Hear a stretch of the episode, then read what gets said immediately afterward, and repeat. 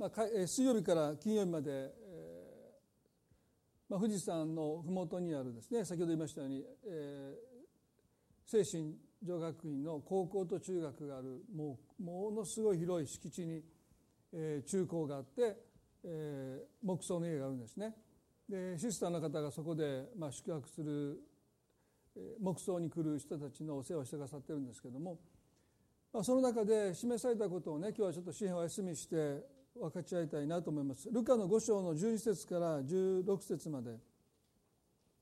ルカの5章の12から16節まで。さてイエスがある町におられた時全身つらとの人がいた。イエスを見るとひれ伏してお願いした。主よお心一つで私を清くしていただけます。イエスは手を伸ばして彼に触り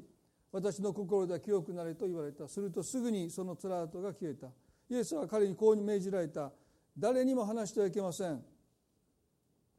ただ祭司のところに行って自分を見せなさい。そして人々への証のためモーセが命じたようにあなたの清い供え物をしなさい。しかしイエスの噂はますます広がり多くの人が多くの人の群れが話を聞きにまた病気を治してもらいに集まってきた。しかしイエスはイエスご自身はよくあらぬに退いて祈っておられた。ある町にイエスがお入りになるとそこに重い皮膚病聖書ではつらとという言葉が、まあ、最近あの雷病という言葉に変わってですね、聖書では用いられています、まあ、日本ではまだハンセン病という表現をしますけれども感染する皮膚の重い病気ですね。その病気にかかりますと神経が得られますね。神経がやられてしまうと痛みを感じないので、まあ、ひどい場合ですねやけど手がもう火に当たってても痛くないです、ね、ですからもう知らない間にこの大やけどをしたり骨折しても痛くないので骨折したまま歩歩き続けてまあもうその足がひどい状態になっていくんですね、えー、そしてこの神経がやられますとですね、まあ、人間の体がですねこう腐っていく。ですから鼻が落ちてもう目が落ちてですね、えー、もう神経がやられたところがもうどんどん腐っていく病気でですからもう本当にその人の姿がもう人が顔を背けるようなまあもう姿にこうなっていってしまうんですね。で2000年前そういうまあモーセの時代ですからもうもう3000年ももう随分前からですねこの病気にかかるともう隔離されるっていうのが一つの、えー、対象ですよね。ですからイエスの時代はこの門の外にいて物乞いをして一生そこで暮らしていく。イエスがその人を見られた時ですね。この人はイエス様にひれ伏して「主よ心一つで私を教育していただきます」と信仰の告白いたします。するとイエスは手を伸ばして彼を触った。この光景を見た多くの人は驚いたんですね。まあ、日本では、まあ、最近ですねあの、まあ、この教会の中島さんという一部に来てくださっている方がその愛生園というですねこのハンセン病の施設に、まあ、毎年知ってくださって私もこの教会の何人かの人はですねよくそこを訪問しました、ねえー、昔はね橋がなくて船で渡っていってでなかなか日帰りできないのでそこで一泊してそして、その方々の家を、まあ、家というか、まあ、そういう収容されている場所を訪ねて、まあ、お証を聞いたりそういう時間を持ったわけですね。でもそこで初めて私が目にした人は本当に鼻が落ちてもう目が落ちてもうサングラスをして顔を隠しておられるようなですねもう指も、えー、腐ってしまって、えー、まあこの新薬が発見されて信仰が止まるまでもう特に昔になった方はですねもう本当に両手がない両足の指のない方もいてですね、まあ、そういう中であの教会がそこにあるんですね。あけぼの教会っていって私の父の後輩の方がしておられるんですけども。でそこではですね基本的にはもう日本の場合はですね、まあ、平成8年にようやくこの隔離政策が中止になったんですからもうそれまではもう基本的にはもう元の社会に生活に戻れない。平成8年ってもうついこの間ですよね。ですからもう特に日本では差別がひどかったみたいですよね。ですからもうその病気になると親はですね世間体がありますので一応死んだことにしてそしてもうその収容所に送って一生戻ってこれない。でそこではもう本当に大変な労働を強いられてそして結婚してもいいけど子供が産んではダメなので、まあ、もうその手術を受けてですね、まあ、子供が産めないようにされる、まあ、そういうことが強制的にされていたですね。ですからそういうことはあまり報道もされませんしそういう人権というのもほとんど無視されている歴史があるわけですよね。まあ、そういうもう本当に偏見差別されるそういう病の一つですけども、まあ、その人にイエスが手を伸ばして触れられたっていうのは当時の人からとったらですねもう何をこの人はしようとしてるのか。考えられない。うつる病気ですよ。感染力が低いと言われてますけどこの細菌というものが発見されるのは随分後ですからね。人々恐れて怖がって近づこうともしない。その人にイエスは近づいていって手を伸ばしてその方に触れて私の心だ清くなれていました。するとそのつらはとの、ね、ハンセン病の症状が一瞬にして消えました。イエスはこの方に黙っておくようにおっしゃったんだけどもうこの奇跡の噂は広まってたくさんの人が、まあ、特に病を抱えた人がイエスに治してもらおうと思ってもう大挙して押し寄せてきた。で、まあ、この箇所を読んでると、まあ、思うんですね。弟子たちはおそらくこれを絶好の機会と考えた。福音伝道このキリストによる救い、ね、伝えるために大勢の人が向こうから退去してやってくるわけですからこんな絶好な機会がありません、日本の教会の一つの悩みはですね人が来てくれないというですね。もういろんな行事をしても人が来てくれないという悩みがありますけどもう向こうの方から来てくださったらですねそれはもう普通歓迎ですよね。でも何て書いてるかというとしかしイエスはイエスご自身はよく荒野に退いて祈っておられた。この15節と16節は基本的には時間的なその隔たりがありません。ですから大勢の人が退去して押し寄せてくる時イエスは退かれたと書いてます。弟子たちはおそらく首をひねった。こんなにも絶好の機会が訪れたのになぜイエスは荒野へと退かれたのか弟子たちは首をかしげた。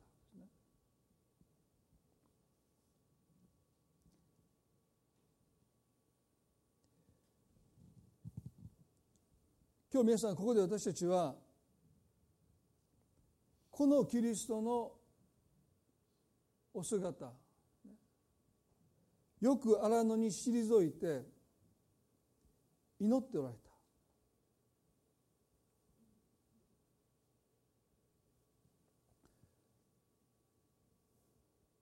イエスが全ての人の罪の償いのために人となってきてくださったということはね神の御子でありながら人の姿を持たれたということは人の制約をき受けてくださったということですよね。で神のご性質の一つは神の偏在、まあ、同時刻に神はあらゆる場所に臨在することができるですね。ですから地球の裏側でも神は共人々と共にいてくださって私たちとも共にいてくださる。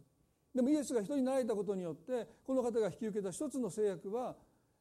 同時刻に一つの場所にしかおれないということ。ですからこの方は全ての人の要求に全ての人の必要に対して全て応えることができないという制約を引き受けてこのように来てくださった。そしてもう一つは人としての制約を引き受けたということは疲れを覚えたということも一つですよね。ですからこの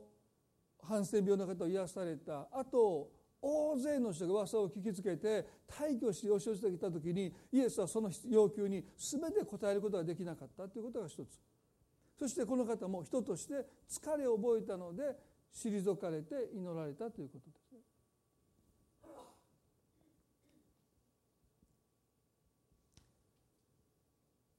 神の御子ですら退かれるということを習慣とされた。ね、退いて祈るということを習慣とされた。いやその習慣こそがイエスを支えていた、まあ、今回ね皆さん水曜日から金曜日まで、まあ、2泊3日でリトリートに行ったんですけどこのリトリートという言葉はですね退くという言葉ですね。普段の生活からあるいは普段の活動から退くということがリトリートですね。でその目的でまあ2泊3日のリトリートが持たれて、まあ、ある意味ではですね本当に、えー、テレビもないもうもう何もないですね。もう周りにも茶畑だけしかないですからね。雨も降ってるし外にも行けないですね。でまあ朝から晩まで、えー、あ特にですね朝起きて朝食が終わるまでは沈黙なんです。もう27人の牧師がいてみんな交わりたいんだけど喋ってダメなんですね。ですからもう朝起きて挨拶もするけども言葉に出さないで黙々と朝ごはんみんな食べてるんですね。まあそれは黙想の家ですから、ね、変じゃないんです。もう食器のカチャカチャって音だけ聞こえ聞こえてる。まあ一人ぐらいの人が結構喋ってる人いたんですけどね。参加者で。あかんやろ思いながらですねそしたら気にしない気にしないでいろんな人に話しかけてましたから僕のところに来そうな時に僕寝たふりしました。まあそんなふうにしてこの沈黙しているとですね、まあ、いかに私たちがもう喧騒の中に生きているのか。騒がしさの中に生きているのか。慌ただしさの中に生きているのか、まあ、本当に思わされます。でその中でこの朝ごはんを食べながらみんなが沈黙している時ですね。そのアメンドの小渕さんというですね、まあ、あのヘンリー・ナウェイの本をよく出版されている、まあ、私も一緒に彼といろんな本出版企画でやってきましたけれどもこのヘンリー・ナウェイのね「静まりから生まれる」という本から朗読してくださったちょっとその箇所を読んでみたいと思いますね。キリスト者として生きるということはこの世に属さずこの世に生きるということです。こうした内なる自由は一人静まる中で育まれますイエスは祈るために寂しいところに出て行かれましたそれは自分の持つ力は全て与えられたものであること。自分が語る言葉も全て父からのものであること。また自分がする技は全て自分ではなく自分を使わされた方の働きであることをさらに深く自覚するためでした。この一人静まるところでイエスは失敗しても良い自由を与えられたのです。もう一度お読みしますね。キリスト者として生きるということはこの世に属さずこの世に生きるということです。こうした内なる自由は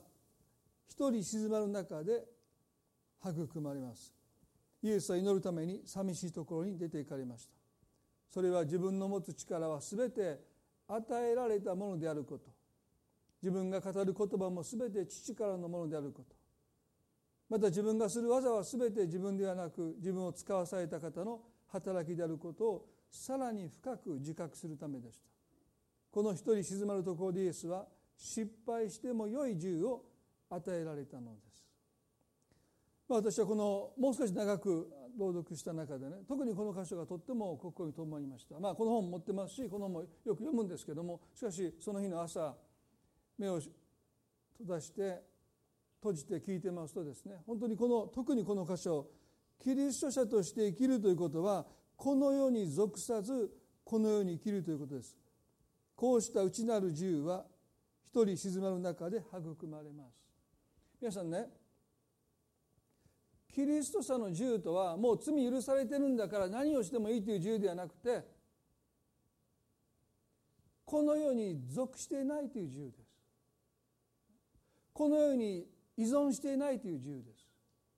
この世に支配されないという自由です。この世に寄りかからないという自由です。この違いは大きいですよ。この世に属さずこの世に生きるという。でこのことをね少し皆さんにイエスの言葉から説明していきたい共に学んでいきたいと思います。このように属さずこのように生きる。そこに銃があります。キリスト者の銃がそこにあります。ヨハネの15章の18節に聖書はこう書いてます。ヨハネの15章の18節にイエスが弟子たちにこうおっしゃった。もし世があなた方を憎むなら世はあなた方よりも私を先に憎んだことを知っておきなさい。もしあなた方がこの世のものであったなら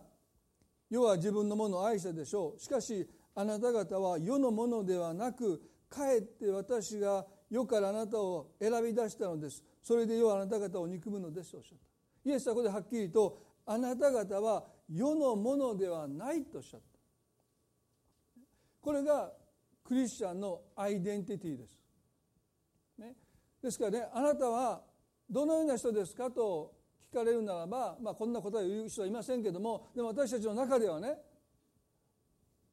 私たちは世のものではないというこのイエスの言葉がまず私たちのアイデンティティ私が誰であるのかというアイデンティティにしっかりと、根を張っていかなければならないですね。世のものではない。まあピンとこない言葉ですね。世のものではない、まあ、それを説明したいと思いますけれども。ヨハネの一章の14節にそれではキリストのことについていやキリストと世との関係について聖書は何て言ってるか。私たちが世のものでないということはイエスも世のものではありません。この世のものとは思えないってそういう意味じゃないんですよ。そういう意味での世のものじゃないという意味じゃなくてこういう意味ですね。ヨハネの一章の14節で言葉は人となって私たちの間に住まわれた。私たちはこの方の栄光を見た。父のもとから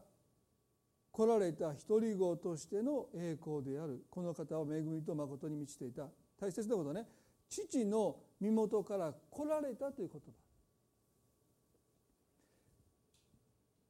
聖書イエスをこのように表現します。父の身元から来られた一人子と書いてま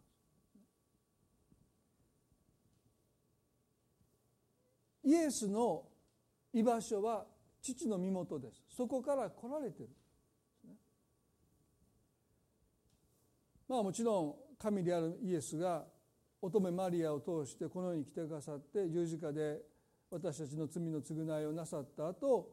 父のもとに帰っていかれた。ちょっと信じがたい聖書の記述ですけれども弟子たちの前でこの方は天に昇っていかれた。もともとおられた場所にこの方が帰っていかれた。帰るべき場所はどこにあるのかそれは父の身元です。私たちにも故郷があります。でもその故郷は究極的には私たちの帰るべき場所でありませんね。キリスト者の帰るべき場所はイエスが帰られていく場所。いや帰られた場所。父の身元です。でねこのヨハネという人はその父の身元というこの父なる神様のおられる場所ということをですねもう少し詳しく18節で1の18でね「いまだかつて神を見た者はいない父の懐におられる独り子の神」と表現しました。ですから父の身元父なる神様のもとにいたというよりもさらに深い父の懐におられたという表現です。ね、でこれ何を意味するかというと、まあ、皆さんね懐刀という表現がありますよね。まあ、主君が胸の内を全部さらけ出して信頼する、まあ、部下もうその懐に、まあ、私たちの一番弱い脇が甘いという表現しますけど最もガードができないですねもう弱い場所に人を招いて入れる自分の弱さをさらけ出せるね、上げ足を取られたらもう一貫の終わりそんな自分の不利になることすら全部話して裏切られたらもうもうねその立場を追われるようなそんな不利なことさえもう全部打ち明けるようなそんな信頼する、ね、承認するそういう部下だけが折れる場所が主君の懐ですね。で父の懐にいたということはそういう絶大の信頼を受けてる場所。そこにイエスがおられたという表現ですね。言い換えればねイエスの帰るべき場所イエスの居場所は父なる神様の承認の愛です。ですから洗礼を受けられた時に天が開けて父なる神の声が響き渡りましたね。これは私の愛する子私はこれを喜ぶということですね。これがイエスの帰るべき場所イエスの居場所神様によって父なる神によって愛されその方が私のことを喜んでいてくださる。これ私の愛する子私はこれを喜ぶ。そしてキリスト者の居場所も同じ父の懐です。神様が私たちを愛し私たちを喜びとしてくださったまあ、このことは私も本の中でも書きましたけど説教でも何度も何度も語ってますね。多くの人は神に愛されていることはある程度わかるんだけども神様の喜びとされていることに対してまだ私たちは葛藤しちゃう。神様にとって私は失望ではないかとどこかで思ってしまう。で一つの理由は私たちの実の地図が私たちに対して失望するからだということも関係してますよね。どこかで私たちは自分の父母をがっかりさせて生きてます。でそういう父母の失望したそのため息を私たちは聞いて育ちますので神様も同じように私たちに対してため息をがっかりしてるんじゃないか。そんな思いをどこかで私たちは持ってしまう。でもね皆さん私たちの父なる神はイエスに語られた同じ言葉を私たちに今日も語っていてください。今も語っていてください。これは私の愛する子。私はこれを喜ぶ、ね、そこがイエスの居場所でした、ね、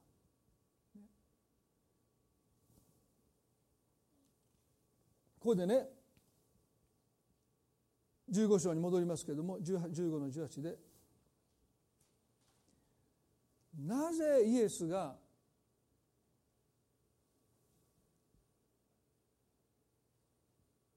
十字架という究極の拒絶に向かってその足を止めることなく歩み続けたのか。皆さんね考えてくださいね。あなたを徹底的に非難し蔑み拒絶する人のもとに拒絶されに出かけていくっていうことを考えただけで皆さんね私たちの足はすくみますよね。そのとこ言いたくない。言ったら文句言われるだけじゃなくてもう私たちをもう徹底的に上から下まで私たちを否定して私たちを拒絶するそういう人の家に行かないといけないともししたら考えたらねまあもう私はもう逃げたくなりますよね。小言言われるだけでももうそのとこ行きたくない。です皆さんそうでしょ？子供が学校でトラブって私あの校長室に一回来ましたけどね。その時私この町の青少年指導員をしていてもう牧師であるってことはもう全員にほとんどバレててですね PT 会長何もやってましたからということはもう牧師で青少年指導員しているこの私がですね校長室にいて、自分の息子が犯した、まあ喧嘩のためにですねもう怒られに行く時ねもう恥ずかしかったですよもうね。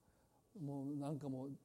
全否定牧師としてももう青少年指導あなたがしてるんですかみたいなこと言われるんじゃないかとかですね。まあもうすごいもうそこに行きたくなかったですよね。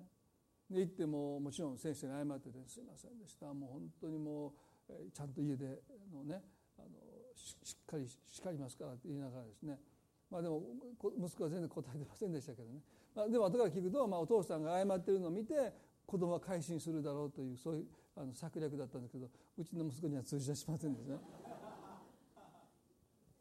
まあでもね皆さんキリストにとって十字架に行くということは、ね、父の懐にいた。父からこれは私の愛する子これを喜ぶと言ってくださるこの父から拒絶されるというその十字架の道を歩んでいくその足を彼が止めなかったのはやっぱりこの父なる神様の愛の中に彼はいつも帰っていく。いつもそこに自分の居場所を見つけて、たとえそれが十字架の上で釘付けされてるその時ですらこの方はこれは私の愛する子私はこれを喜ぶと言ってくださるその父の愛に自分の居場所をそれがもうどう見たって神に捨てられたと人々は罵声を浴びせるんだけどもそして現にそういう状況の中でこの方は死んでいくんだけどもでもこの方の心はいつもこの世ではなくて父の愛に居場所をいつも見出された。この世のものでないということの裏返しは神様のものということですよね。神様が私を大切に愛して喜んでいてくださる。ここでイエスはね15の18でもし世があなた方を憎むなら世はあなた方よりも私を先に憎んだことを知っておきなさいとおっしゃった。もし私たちのアイデンティティが世のものでないならば必然的に私たちは世のものでないので世から嫌われます。でそういうことを私たちはどこかで覚悟しないといけない。ですねこの世に愛されようとこびてはならない。世のものでないんだから私たちは世から憎まれるんだということをイエスはここでおっしゃった。でもね時々このことをね勘違いしてるクリスチャンいるんですね。世のものでないんだから私たちは世を捨てて世を見下してクリスチャンじゃない人を蔑んですごく排他的に生きているクリスチャンがいるんです。まあ私今回ね大きなことは、まあ、録音されているので 言えないんですけどまあ特定の名前を言いませんが大丈夫ですけど、まあ、牧師の集まりでねいろんな教会教団教派から来られる中で私一つ驚いたことはねある先生と話をしていると、まあ、その先生はねその教えに心から賛同してないからこそこんな集まりに来られたわけですからその先生は例外だって言ってましたけどもある教会ではですね教団ではねキリスト教師教えないんです。ね、エルサレムで教会が誕生してそしてまあ5世紀6世紀頃に西方教会と東方教会に分かれてそして、えー、西方教会はまあカトリックになっていく中で、えー、宗教改革があってプロテスタントにまた分かれていくでしょでその流れの中に私たちがいるわけですよね。ですから私たちが、まあ、どの教団教派にいても教会史を学ぶ時にはこの歴史を学ぶわけですね。宗教改革があって西方教会東方教会に分裂していく。でその先にずっとローマの福音が伝わって、まあ、行き着くところはエルサレムの教会でしょ。これ私教えられるわけですよね。でもその先生はね私たちは一切勉強しない。どうしてか。どうして。いや私たちはバプテスマのの、バプテスマのヨハン言ってますよね。あの直径だからって。ええみたいな。初めて聞いたんですよ。直径ですって私。まあ、何々家とか何々家とかあるじゃないですか、ね、そういうの私たちはそんなもう変な教会の歴史を取らないで私たちは愛弟子です。直径だから教会史学ばない初めて聞きました私。大爆笑してもらってね。まあだから他の教会は全部ダメなんです、ね、直径ですから。僕たちだからもう完全に異端なんです、ね、だからそこで洗礼を受けた人はもう一回その教会と洗礼を受けされなすんですよ。もうカトリックなんか持ってるのか。でそんなカトリックが経営してる木曽にこの人が来てるからね。だから彼はもうもう自由なんです。カトリックなんか行ったらあの黙食に出てくるあの惑わす女だって教えてますね。そこに来てシスターにご飯作ってもらってね。ご飯食べてるって。なんちゅうことでだからもうその人の写真とかフェイスブックで載せれないですよね。名前も言えないし。見つかったら大変でしょうね。カトリックのシスターにご飯作ってもらってそれを食べた？みたいなね。えらいことなんです。そんな世界がね21世紀でもあるってことは私驚きましたね。で大体そういうことを言う人は嫌われてるんですみんな。でしょ？神様はね排他的なクリスチャンを望んでない。人を見下したようなこの世を見下したクリスチャンじゃない人をどこか低く見下しているようなクリスチャンを神は望んでないですよ、ね、そんなことしたら絶対嫌われるんです。でこの世はあなたを憎むっていうこの憎むっていうのはねそういうことで言ってるんじゃないんですよ。そういう人はもうどこ行っても嫌われるんです。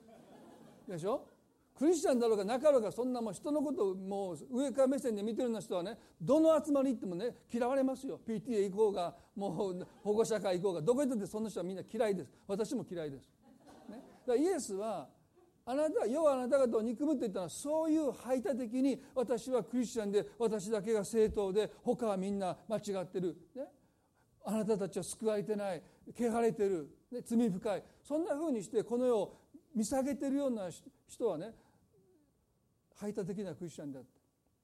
そういう人が嫌われるってことをイエスはおっしゃったわけじゃないです。それどころかね聖書はね神は実にその人を一人ご与えになるほどにこの世を愛されたと書いてます。神は実にその一人ご与えになるほどにこの世を愛されたこの世を尊ばれたそれが私たちの世に対する一つのしかるべき態度でしょ。私たちの神が実にその一人をイエスをお与えになるほどにこの世を愛されたとするならば私たちはその方の愛を見習って私たちも世を愛することを学ばないといけない。まだクリスチャンでない人を私たちがね見下げるんじゃなくて蔑むんじゃなくて私たちが私たちの神が一人子を与えになったほどに世を愛されたとするならば私たちは心を尽くして愛していかなければならないですね。ですからねここでヘンリー・ナウエンがこの世に属さずこの世に生きるという。で私たちはこの世に生きる者として私たちのしかるべき態度は社会の一員として果たすべき責任を果たすということでしょ。それ以上愛していくということをイエスは求めてる。ただ責任だけを果たしたら終わりじゃない。神は実にその一人子与えになるほどによう愛された。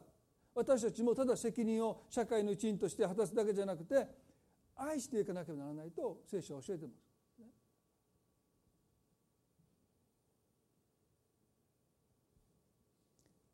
すしかし私たちが気をつけないといけないことは実に一人子を与えになるほどに神が弱愛されたと同じように私たちは弱愛していかなければならないけれども世に属してはならないということが大事です。世に属してはならない。世に依存してはならない。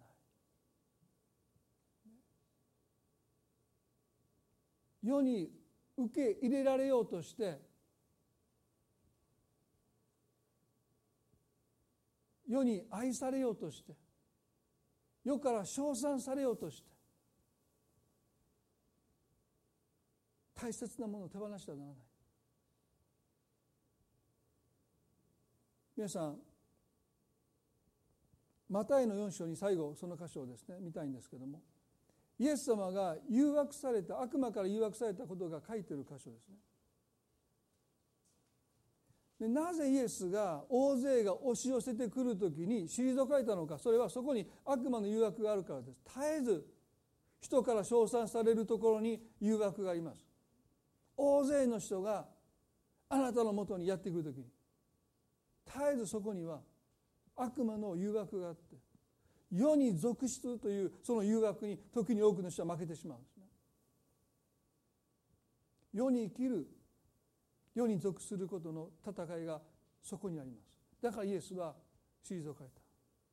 神の御子ですらその誘惑の中で自らを退かせたとするならば私たちはこのことを本当に心砕いていかなければ私たちが気が付かないうちに私たちはこのように属したものとして生きていってしまう。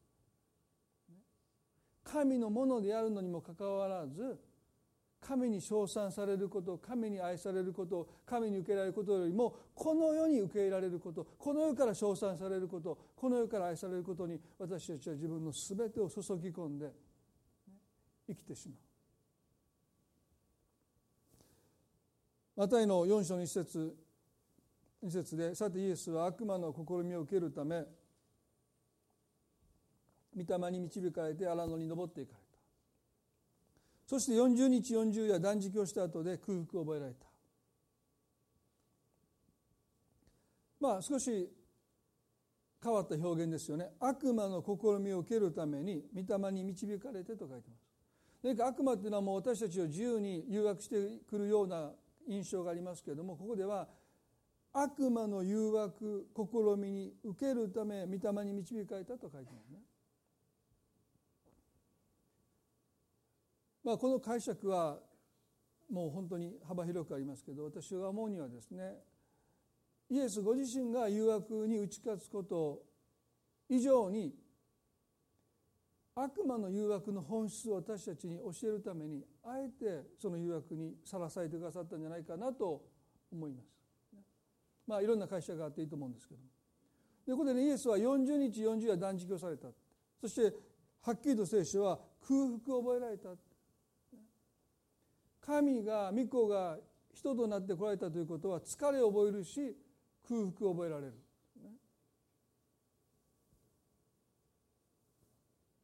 その時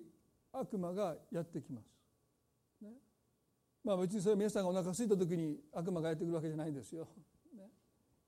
でもある一つの誘惑がそこにあります。ね、悪魔来てこういうんです。あなたが神の子ならこの石がパンになるように命じなさいと言いました。イエスは人はパンだけで生きるのではなく神の口から出る一つ一つの言葉によると書いてあると言ってその誘惑に屈しませんでしたね。でも考えてください皆さんね。40日40夜。何にも食べないでいるともう強烈な空白空腹感に襲われますね。私人生の中で断食した最長が1週間ですね。それは牧師になるかどうかを決めるときに断食して祈ろうと思って山に行って小屋で断食したんですけど朝から晩まで食べ物のことしか考えなかった。祈ってないんですよ。断食終わったら何食べようかな。まずあれを食べようとか 何のためにいたか分からないですね。もうずっと考えてはっと気が付くんですあいなできないと思うけども1分ぐらいしたらまた、えーと、あれが美味しい食べたいなと思ってもう結局もう1週間もほとんど祈ってないんですけど帰り道重曹で降りてね親子丼食べてお腹壊しました。でもねあの1週間でもね結構もう空腹感はひどくすごかったですよ、ね、40日40夜。水しか飲まれなかったと思いますけれどもこのこの方が覚えた空腹感はね相当なものですね。でそこに悪魔が帰ってきてこういうんです。あなたが神の子ならこの石がパンになるように命じなさいこの誘惑には道徳的に反したことじゃないでしょ。倫理的にも問題ない。石をパンにかけて誰も迷惑しないですね。かえって感謝される。でしょ？ですからこの悪魔の誘惑っていうのはね本質的には、ね、私たちの日常生活の中の何気ないことの中に潜んでる。空腹で苦しんでおられたイエスに悪魔は石をパンに変えなさい。もしあなた神の子なら。道徳的にも何の問題もない。倫理的にも道義的にも何の問題もない。でももしイエスがご自分の空腹を癒すためにその苦しみから逃れるために神の御子の特権を用いて意志をもしパンに変えてご自分を満たされたならばあの十字架の上で人々はこう言いました。もしお前が神の子なら自分を救ってみろと言いました。40日40夜断食してその空腹の苦しみから自分を救うためにこの方がもし意志をパンに変えたとするならばあの十字架の上であの耐え難い苦しみから自分を救うためにこの方はおそらく神の特権を用いて自分を救われただろうと思います。十字架から降りてこられたと思いますね。ですからここでもしイエスがもうねもう何の問題もないね、道徳的にも倫理的にも道義的にも問題がないんだけども自分を満たすために自分の必要を優先させることでもし意思をパンに変えることをなさったならば間違いなくこの方は十字架で自分を救ってみろという言葉に対してその十字架の苦しみからご自分を救われて十字架から降りてこられたんじゃないかなと思いますね。二つ目に悪魔はこう言いました。五節で悪魔はイエスを聖なる都に連れてき神殿の頂に立たせ言った。あなたが神の子なら下に身を投げてみなさい。神は見つかりたちに命じてその手にあなたを支えさせあなたの足が石に打ち当たることのないようにされると書いてありますからと。なんと悪魔はね御言葉を用いてるんですよ。聖書に書いてるじゃないか多くの誘惑は御言葉の御用です。これが悪魔の誘惑の一つでしょ。たくさん聞きますと聖書がこう言ってるって言って自分がすることを正当化します。もうその時点でその人は聖書を聖書がこう言ってますと聖書をね引用して自分がすることを正当化している。その人の中には悪魔の誘惑に自分が陥っているという感覚が全くありません。全くないんです。でもここで何をこの悪魔はイエスにさせようとしているのか。イエスはこうおっしゃったですよ。何節で「あなたの神である死を試みてはならない」と書いてある。何をイエスにさせようとさせようとしたかというと神様を試みるというのはどういうことかというと崖から身を投げてそしてその体が地につく前に神が私を助けてくださる私を救ってくださるということを神に義務付けるということで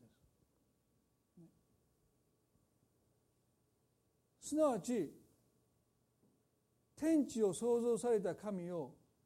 偶像の神々と同列に扱うということなんです。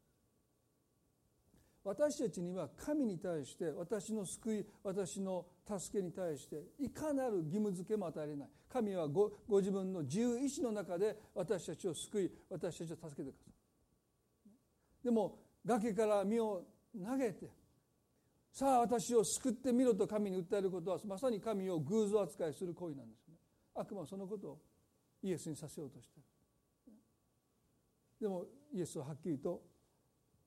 あなたの神である主を試みてはならないとおっしゃったそして最後に3つ目のこの箇所が今日のポイントと重なりますけれども悪魔はイエスを8節で高い山に連れて行きこの世の全ての国々とその映画を見せて言ったもしひれ伏して私を拝むならこれを全部あなたに差し上げましょう。イエス言われた引き下がりサタンあなたは神である主を拝み主にだけ使えよと書いてあるとおっしゃったんですね。悪魔の誘惑の最後はイエスを高い山に連れて行ってこの世の全ての国々とその映画を見せて言ったもしひれ伏して私を拝むならこれを全部あなたに差し上げましょう。全部あなたに差し上げましょう。何を意味するかというとあなたを国々の王にしましょうというメッセージです。全ての国々があなたを王として称賛し王としてあなたを愛し王としてあなたを受け入れるように私がしてあげましょう。あなたは王として来られたんでしょ？だから私はあなたの願い通りに私にひれ伏すだけで別に十字架で死ななくていいじゃないか。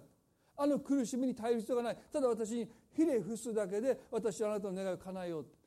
国々はあなたを王としてあなたを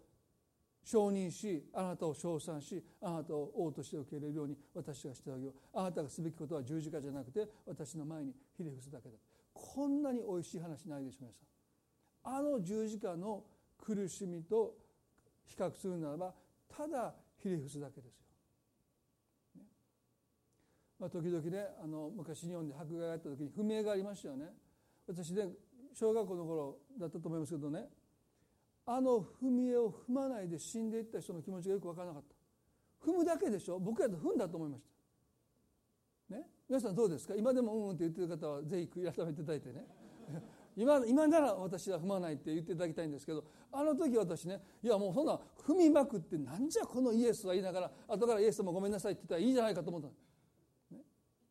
でもたくさんの人が、ね、そのイエスが掘られたそのものをね踏むことすら彼らはね否んで殺されることを選んでいってるのは私ね全然理解できないでも踏むか踏まないっていうことが問題じゃなかったんですよね。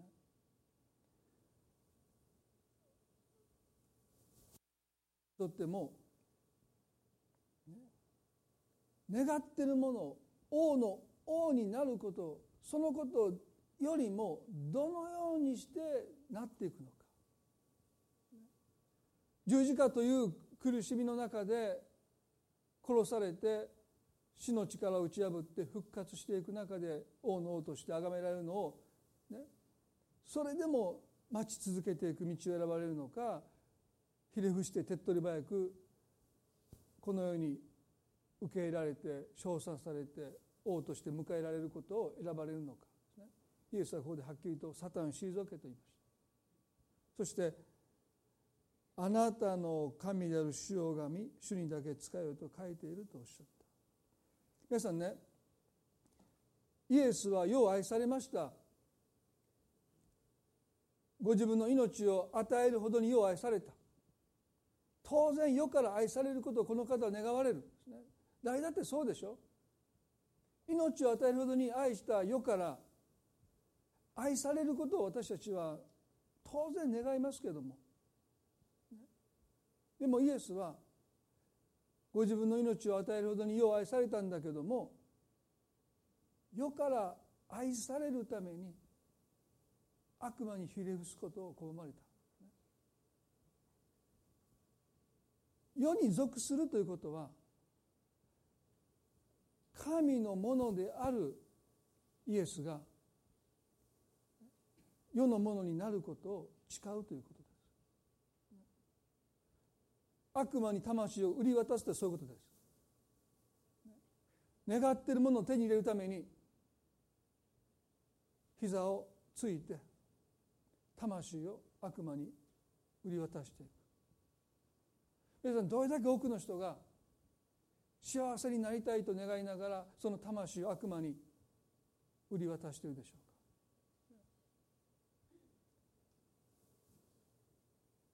私たちにとって世は愛すべき存在です。クリスチャンとしてこの世に生きる者として社会人の一人として責任を果たすだけじゃなくて隣人を愛しなさいというこの戒めに私たちは生きていきたい。願くなればその人たちが私たちを愛し私たちを受け入れてくださり私たちを称賛してくださることを私たちは願いますけれどもでも神を否定してまで私たちはそのことに心を向けてはならないということをね聖書は教えてます。大挙として人々が押し寄せた時にイエスはその誘惑があることをご存知でした。だからこの方は人々の称賛から自ら指示を書いている。一体このことをどれだけの人ができるでしょうか。あのサウルという王様はね世に属した典型的な人でした。彼にとって神様から称賛され神様から愛され神様から受け入れることなんて彼にとって大切なものは世から愛されて称賛されて受け入れられることが全てでしただから彼は祭司でもないのに全焼の生贄を勝手に捧げたんですね。サウロにとっては神様が私のことを愛し喜びとして重ねていることがどうでもよかった。人が私を愛し私のことを喜んでいてくれるのか私のことを気に入ってくれるのかそのことが彼の全てでした。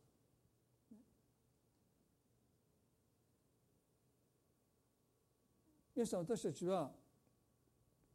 時に退くというこの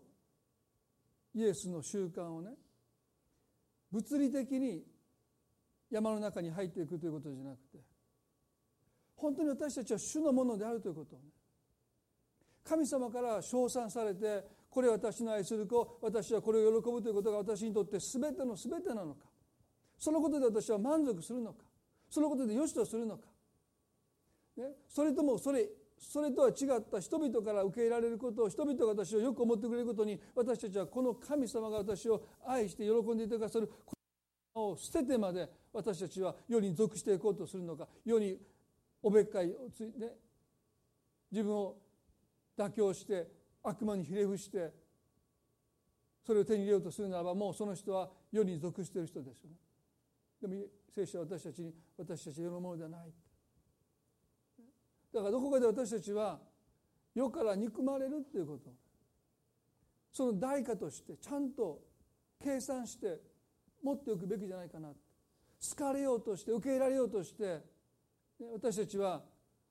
妥協していきます。会話をしていてもそうですよね。まあクリスチャン同士の会話だといいですけどそうじゃない会話はですね一人自分がええ格好してんじゃないかと思われてクリスチャンとしての持つべき神様が愛し喜んでくださるその私たちのアイデンティティをどこかでちょっと隠してですね一緒になってくだらない話に私たちは身を崩して嫌われたくない変わった人と思われたくないどこかでそういうことが私たちの中に絶えず誘惑としてやってきます。だからねイエスはねはっきりと言いましたよね。世はあなた方を憎みます。でもそれはさっき言いましたように排他的な高飛車な高慢な人を見下してるようなそんな嫌な人になって嫌われているんじゃなくてどこかで私たちはこのように受け入れられても受け入れてもらおうとすることを他の人が必死になってするよりも私たちはそれをしないで。もう父なる神が私を愛し私を喜びとしてくださっているそのことに私たちがもう自分の居場所があるのでどこか人が何を思うと何を言おうと基本的には私たちは自分の信念を変えないで一貫して私たちがすべきことを淡々としているその姿を見て人々はあまりよく思わない。なんだあいつ一人だけいい格好して。でも皆さんその時思ってくださいね。あこれが世が私を憎むっていうあのイエス様の言葉なんだ。でもねイエス言いました世があなたを憎むのよりも世は私を最初に憎んだって。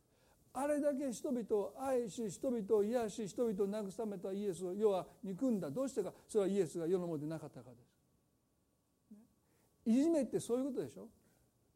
仲間外れてそういうことでしょ。どこかで私たちはそういうことをしっかりと心の中に持っておく。なぜ退くのか。それはどこかで私たちはこのように受け入れてもらおうとして妥協しようとするからです。だから一旦もう一度退いて私の属するべき場所は父なる神様の愛。そこだけだ。その方が私を承認しその方が私を愛しその方が私を受け入れてくださることで私は良しとしていく。そのことをもう一度イエスご自身だって何度もあなたに退いてそのことを自覚していかれたとするならば私たちはたびたび物理的ではなくて普段の生活の中で退いて私は誰に喜ばれようとして生きてるだろうか。誰に気に入ってもらおうとして生きてるだろうか。誰に褒めてもらおうとして生きてるだろうか。この世からあるいは神様から。そのこと私たちは絶えず一人になることで自分の魂と向き合ってそして多くの場合私たちはこの世に属するものになりたいというその誘惑にいつもさらされていていつも妥協することがいつも私たちの選択肢として目の前に突きつけられていることをそのことに気がつかされて私は死のものですというこの確信に生きていきたい。最後に一言ヘリ・ナウエンの書いた文章を読んで終わりたいですね。一人きりになるところのない生活つまり静かな中心を持たない生活は簡単に破滅的なものになってしまいます。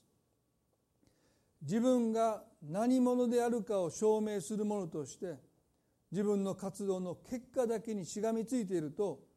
私たちは物事に執着するようになり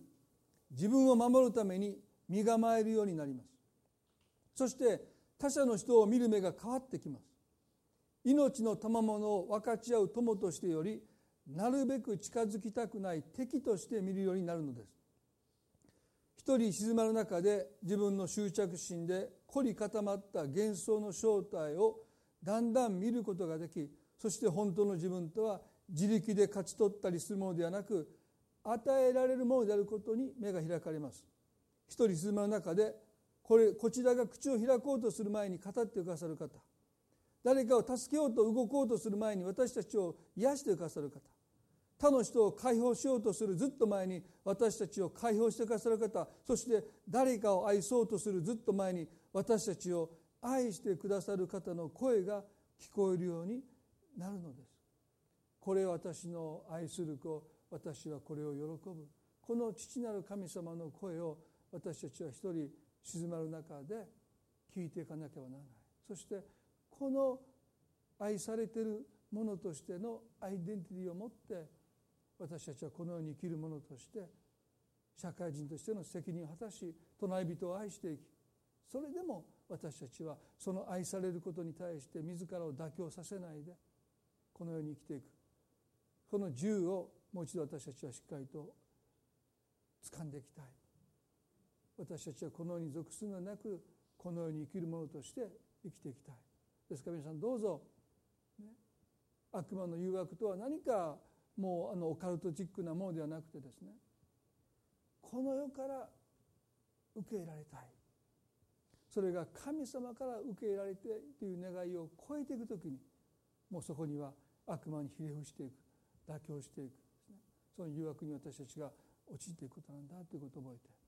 えて悪大勢の人が押し寄せた時にイエスですらその称賛のただ中にいることを拒まれて退いてかれた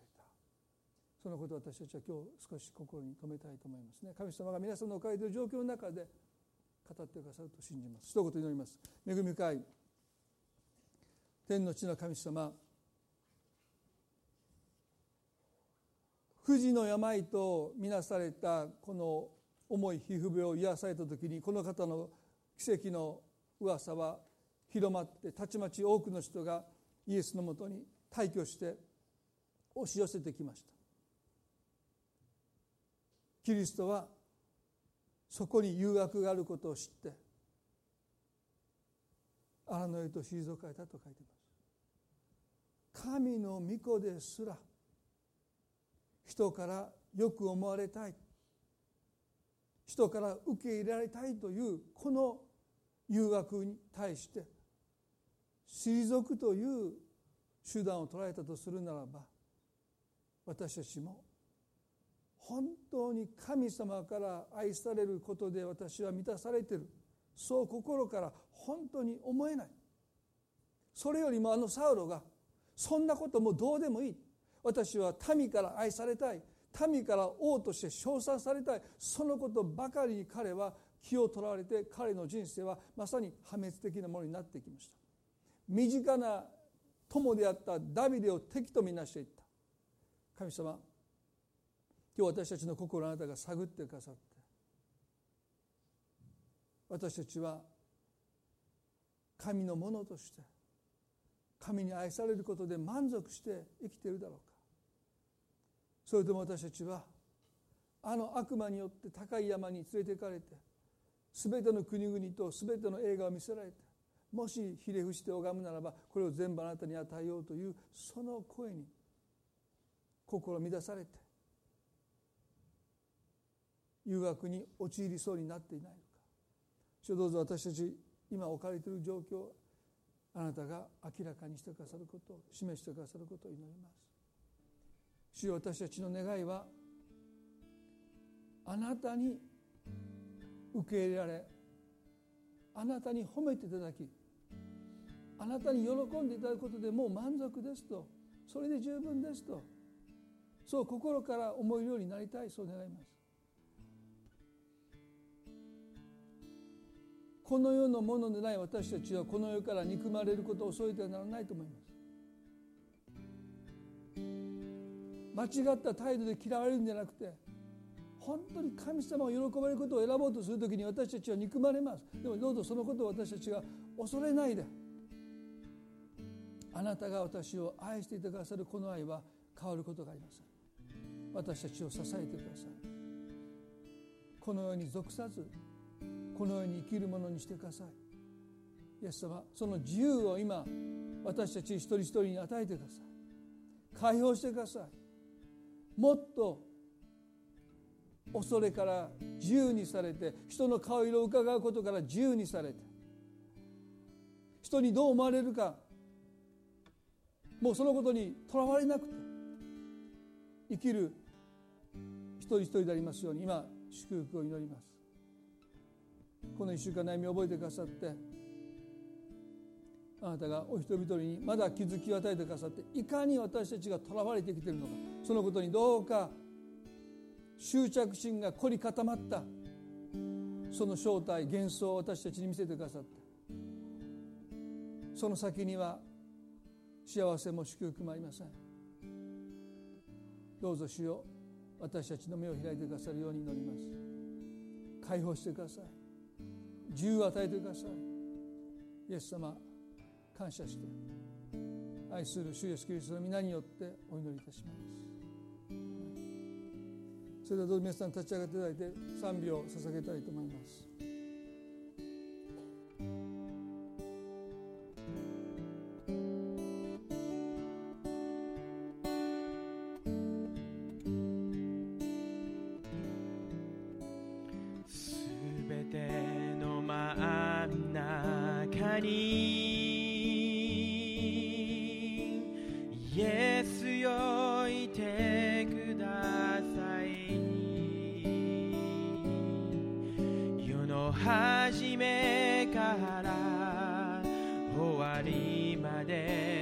あなたがすべて。ジーザス人生の。Jesus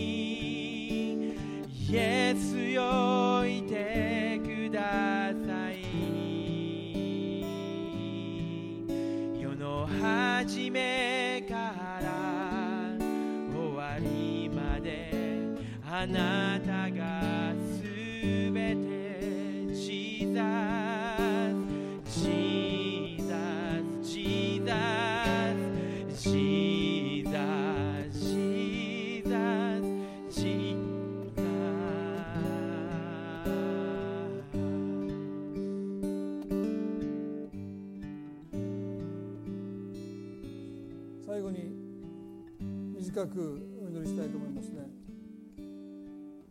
世に属さない。言葉を変えれば執着心を持って握りしめない。イエスはそれを自分のものにしようとしたものそれを失うとおっしゃった。握りしめれば握りしめるほどあなたの手の中でそれは潰れていきます。気がついたら手を開いたらもうあなたが握りしめた分それはもう形をとどめないで壊れてしまう。あらゆる人間関係も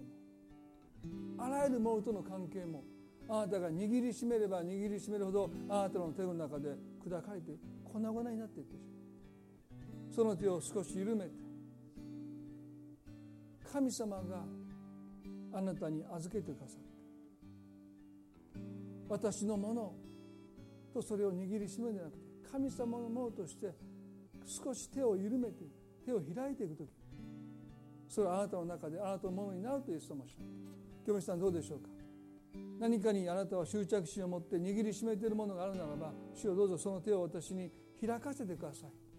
それが自由なんです。大丈夫だって言ってください。あなたが握りしめてなくても私がちゃんと守るからその手を開きなさいと神様は今日おっしゃってくださっているように感じます。皆さんの中で固く握りしめてそれがもうどうなろうとそれどころかそれを失いたくないからただ握ってるそういうものがもしあなたの中にあるならば今日神様はその執着から束縛からあなたを解放したいと願っていると信じます。皆さんどうぞ目を閉じたままもし今あなたが何かを強く握りしめて失いたくないと握りしめているものがあるならば主をどうかその手を開く解放を私にください。そしてあなたが握りあなたがちゃんと握っていてくださることを私が今日知ることができますあなたの手の中にあることを私が今日知って安心できますように。私が強く握りしめなくても大丈夫だという平安を今日私にくださいと。祈りたい。皆さんの中でねどうぞ目を閉じたまま何かそういうものを今日私は握っているとそんなふうに感じる。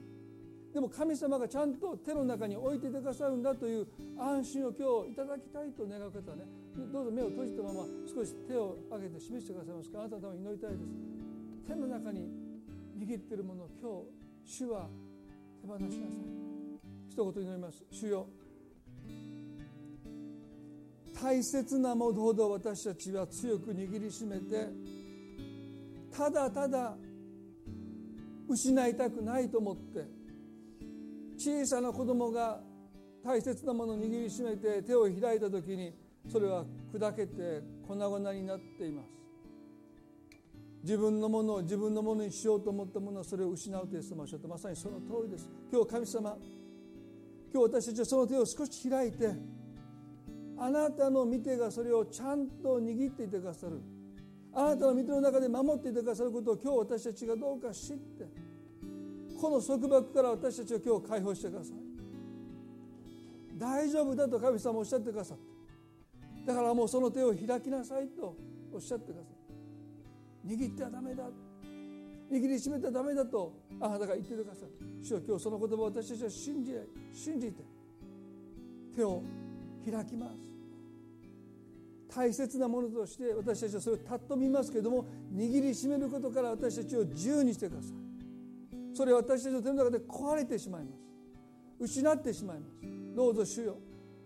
私たちの魂に今日あなたが自由を与えてくださることを今祈ります。どうぞ今それを必要としてあなたの前に祈っておられる方々の魂に今あなたから自由が与えられますようにその手が緩やかに開かれていきますように。主にお委ねすることができますように。神様どうぞ助けてください。主の中でそれは守られそしてやがてあなたのものになると言ってましょうどうか主よあなたが今日私たちにその自由を与えてくださることを感謝して愛する主イエスキリストの皆によってこの祈りを見舞いにお捧げいたします。